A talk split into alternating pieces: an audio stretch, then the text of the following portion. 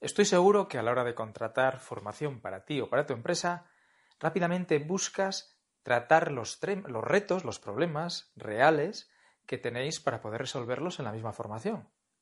Es lógico, para eso contratas una formación, pero a la larga es contraproducente. Te lo explico en esta píldora.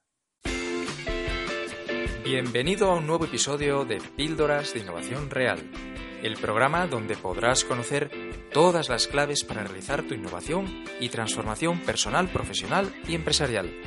Te traigo mis más de 25 años ayudando a empresas extraordinarias y a sus directivos para que tú también tengas la información que te permitirá tener un futuro mejor. Solo historias basadas en hechos reales, solo apto para héroes honestos. Yo soy Héctor Robles. Empezamos.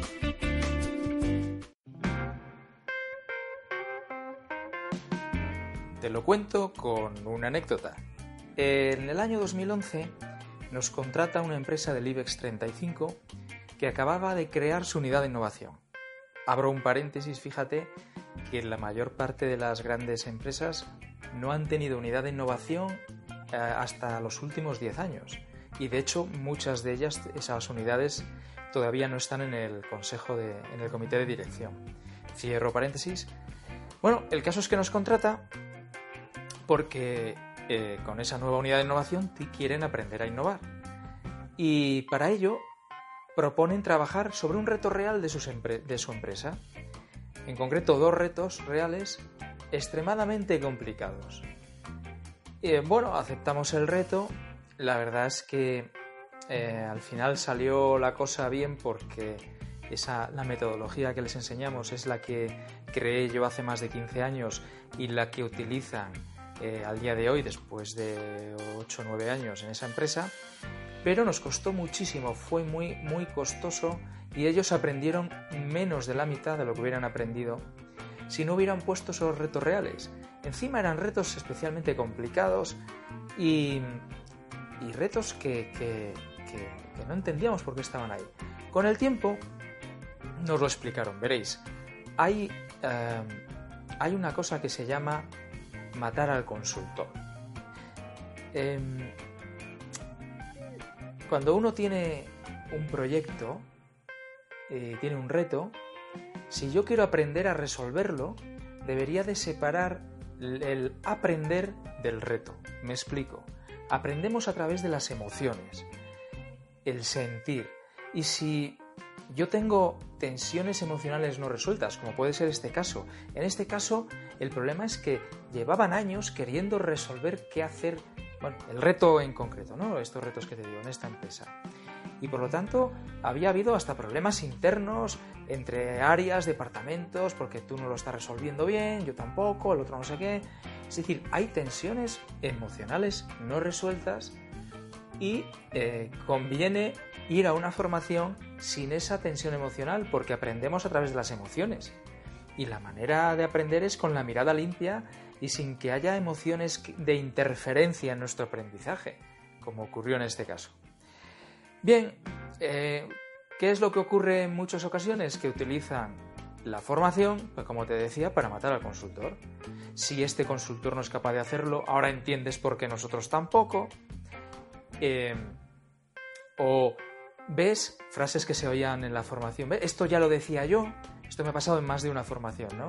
Esto mismo que dice el consultor ya lo decía yo, que no viene más que a expresar una falta de valoración por parte de la empresa hacia este empleado, o al menos así se siente él. Em, bueno, en fin, hay, em, también hay una actitud de defender la posición de cada uno en esa formación. Si es sobre un reto donde ha habido conflictos entre áreas y departamentos, cada uno defiende su posición, en lugar de ir con la mirada limpia a aprender eh, y a escuchar y a entender la manera de trabajar, la metodología o lo que se esté enseñando en esa formación. Además, para aprender es necesario estar relajado, jugar. El juego es fundamental para el aprendizaje. Así es como jugamos desde niños y, y eso se nos ha quedado grabado, cómo aprender. Parece ser que de adultos se nos ha olvidado, ¿no? Entonces, ir con una emoción negativa de algo que nos está costando mucho y que nos están juzgando en la empresa por ello, es decir, necesitamos resolverlo porque el futuro mío o el de mi departamento o incluso el de la empresa depende de resolver este reto. Pues el futuro o la mejora que estamos buscando depende de este reto.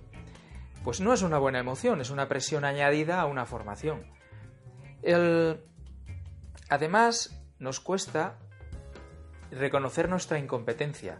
Esto, abro paréntesis, te pondré también el enlace a, una píldora de, que habla sobre este tema. Y nos buscamos excusas eh, para las ideas que van surgiendo en la propia formación, sobre todo si vienen del consultor. Esto no va a funcionar aquí, nuestra empresa es muy especial, nuestro sector es único y muy peculiar. Siempre se está buscando una excusa para no querer realmente dar una oportunidad a la formación que estás recibiendo. Bueno, pues esto es importante. No poner retos eh, sobre la mesa a la hora de una formación. De hecho, yo en todos los procesos, no solo de formación, sino también de transformación empresarial, doy dos jornadas, una o dos, depende, donde no tratamos ningún tema de la empresa, ninguno. Sea, es como si estuviéramos, y ponemos retos, ¿eh? porque eh, una jornada primera que esta es obligatoria sí o sí, es la jornada de cambio de actitud, de cambio de mirada, de rotura de paradigma, de creatividad, de resolución de problemas complejos. Esa sesión, que dura una mañana o un día, esa sesión no ponemos retos y ninguno tiene que ver ni con el sector, ni con la empresa, ni con nada. Y luego la segunda sesión tiene que ver con la innovación. Y en ella analizamos, por ejemplo, un caso, un caso de éxito que tiene que ver con un sector, el, hospital, el del hospital, hospitalario, pero que coincide que no, vamos, que no es el sector de nuestros clientes. Y se aprende mucho más. Y sacan muchísimo de ese, de ese, de ese caso, como de los ejercicios que hacemos a lo largo de esa jornada segunda. Bueno, pues lo que quería era invitarte a, que tus, propias, tus próximas formaciones, ya sean a título individual o título eh, para tu empresa, para tu equipo, sean de lo que sean, no utilices, y sobre todo si son eh, para aprender una metodología o un cambio de mirada, un cambio de mindset, lo que sea, no utilices un reto propio, al menos en una jornada o en una mañana, como mínimo en una, la primera mañana un reto pop propio de tu empresa porque acabaréis aprendiendo mucho más y además fíjate como algo colateral se, se preparará si el curso luego o la formación dura varios días se creará ya una buena cohesión si os permitís jugar y no tener las tensiones negativas eh, emocionales de los retos no resueltos y los conflictos internos sobre la mesa en el primer día de formación. Hasta aquí la píldora de hoy. Espero que te haya sido útil e interesante. Si es así, dale porfa al like y al compartir. Son el motor que mueve todo este esfuerzo que estoy haciendo para que tú recibas todo el conocimiento que yo tengo. Eh, si te ha gustado mucho, mucho, mucho, que sepas que hay contenido en distintos formatos y mucho más amplio y diverso que el que aquí estás viendo en el blog hectorrobles.es. Te invito a que te suscribas a la newsletter donde te llegará el contenido eh, con cierta periodicidad. Y te espero, por supuesto, en el próximo episodio. Chao.